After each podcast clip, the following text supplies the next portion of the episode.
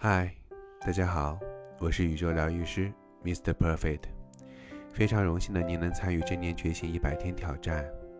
今天的主题：如何善待自己。奥斯卡·王尔德写道：“爱自己是一生浪漫的开始，如每一个爱情故事一样，我们每个人的人生总有阳光和狂风暴雨的相伴。”人生最大的考验是我们如何深层次的与自己连接。在阳光灿烂的日子里，爱自己很容易。我们自信满满，走路都会带风。但是，狂风暴雨来临之际，爱自己却是如此的困难。我们会突然的记起我们所有犯过的错误，我们会对自己充满着严厉的苛责，同时又为自己痛苦而感到自责和羞愧。甚至想要抛弃自己，而内心却渴望着有一个人或者什么东西来安慰或者拯救自己。善待自己，说起来容易，做起来却非常的难。我们需要做的是提升我们自我同情力。最重要的一点是，不要拿自己和别人进行比较，也不要自我膨胀。与自尊不同。自我同情能力能给我们带来的是情感上的弹性。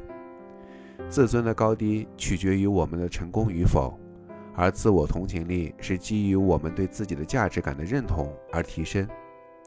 自我同情力同阴阳两极相融合的过程，一是我们不断用宽慰、舒缓的心理和自我确认来滋养自己；二是采取行动来保护、支持和激励自己。记住，无论何时何地，面对所谓的挫折，我们要学会抱着可爱的自己，并且大声地告诉自己：“我相信你，你可以做到。”